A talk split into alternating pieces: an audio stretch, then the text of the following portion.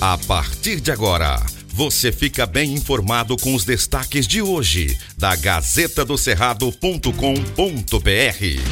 Olá, leitores e ouvintes de todo o Tocantins. Chegamos com as principais notícias desta quarta-feira, dia 25 de maio. Eu sou Silvio Moreno. Olá, eu sou Marco Aurélio Jacob e trazemos agora os principais destaques da Gazeta do Cerrado de hoje. Gazeta do Cerrado. Trecho de rodovia que liga Itacajá e Itapiratins será asfaltado. A interligação por meio de rodovia asfaltada começa a se tornar realidade para a população de Itacajá, na região nordeste do estado com a assinatura de ordem de serviço pelo governo do Tocantins para início das obras da pavimentação asfáltica do trecho da TO 239, que liga a cidade de Itapiratins. No trecho de 32,5 quilômetros, serão realizadas obras de terraplanagem, drenagem, pavimentação asfáltica, obras de arte e programas ambientais. As obras demandam um investimento de 29,8 milhões de reais.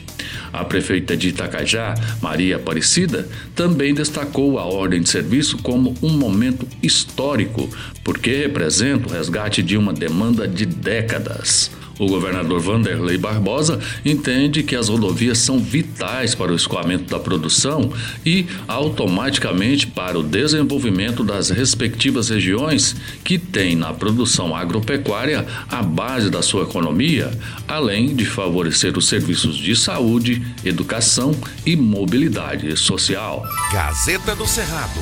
1 milhão e 800 mil. Palacinho ganhará anexo para abrigar acervo museal.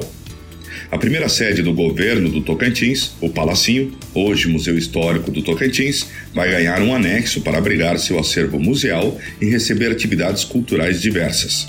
A assinatura do contrato com a empresa especializada em construção civil para execução da obra vai ocorrer nesta quarta-feira, 25, a partir das 8h30 no Palacinho. O contrato tem valor de 1,8 milhões, oriundo do Fundo Estadual de Cultura. O Palacinho foi o primeiro edifício construído em Palmas e a primeira sede do Poder Executivo. Feito em madeira de Jatobá, encontra-se na região norte, próximo até o 050, e por estar em uma área elevada, permite ao visitante contemplar boa parte da cidade. Veja mais detalhes na Gazeta. Gazeta do Cerrado. IBGE abre processo seletivo complementar no Tocantins. Veja vagas. O Instituto Brasileiro de Geografia e Estatística, IBGE, abriu nesta terça-feira, dia 24, mais um processo seletivo simplificado complementar para a contratação temporária de profissionais que trabalharão no censo 2022. São 133 vagas para agente censitário de administração e informática, ACAI, distribuídas em 114 municípios, em 14 estados. Para o Tocantins são cinco vagas, distribuídas entre Cristalândia, Divinópolis, Novo Acordo, Vanderlândia e Xambioá, sendo uma para cada município. As inscrições se encerram no dia 31 de maio e devem ser realizadas de forma online, enviando o formulário de inscrição para o endereço da unidade estadual correspondente à vaga sem cobrança de taxa. Os interessados precisam ter ensino médio completo. A remuneração mensal oferecida é de R$ 1.700, mais auxílio alimentação e auxílio transporte.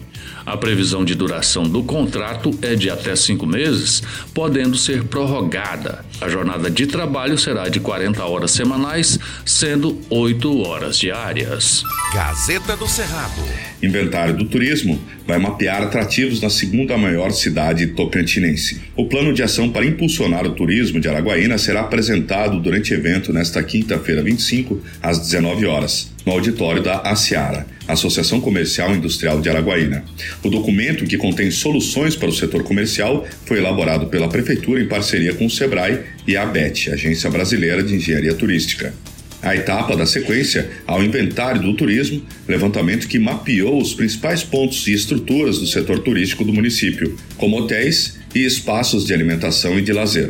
Além da pesquisa, a cidade tem investido no desenvolvimento do turismo com várias obras, como a Via Lago e o Ecoparque Simba, já construídos, e a modernização do Aeroporto Regional de Araguaína, e a reforma e ampliação do espaço cultural e a construção de centros de canoagem e de convenções além de eventos como São João do Cerrado, Corrida do Trabalhador, e o torneio de pesca esportiva do Garimpinho.